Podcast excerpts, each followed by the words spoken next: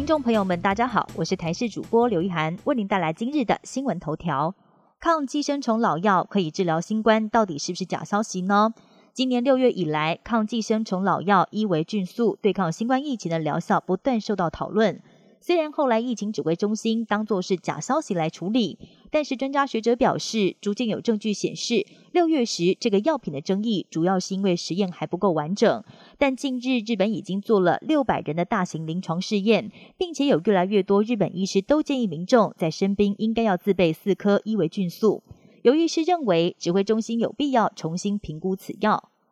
指挥中心宣布，国内十二岁到十七岁学生族群最快在一个月左右就可以打到第二剂 BNT 疫苗。不过，像是中研院生医所兼任研究员何美香就认为，青少年男性注射第二剂发生心肌炎的比率是第一剂的十倍之多，但强调他不是要大家不要打第二剂，而是希望延后注射的时间。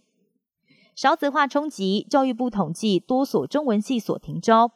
少子化持续发威，而根据教育部统计，全台有将近四十所大学设有中文系，但是一百一十学年度多所大学院校中文相关系所都停招，包括逢甲大学中国文学系、高师大国文学系硕士在职专班、淡江大学中国文学系硕士在职专班、静宜大学中文硕士在职专班等等。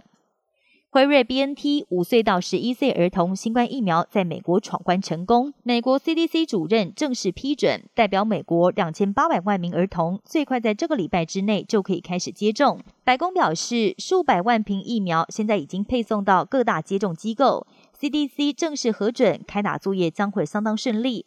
疫苗顾问小组在经过一整天的开会，无异议全数通过辉瑞儿童疫苗，剂量将会是成人三分之一。而 CDC 预测，如果儿童顺利大规模接种，明年三月前，全美国可以减少六十万名新冠病例。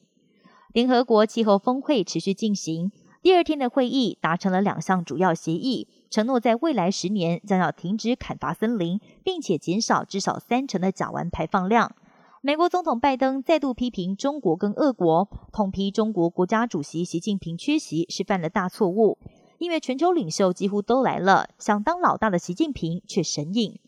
英国一个传奇小岛位在威尔斯，面积非常小，才只有大约一点八平方公里，但却是英国中世纪以来的宗教圣地。除了盛传拔出时中剑的亚瑟王长眠于此之外，还因为岛上埋葬了数百万人遗体，而被称为是两万圣人的岛屿。更有人百无禁忌的开玩笑说，新埋葬一具遗体，就会有一副旧的遗骸被挤出地面。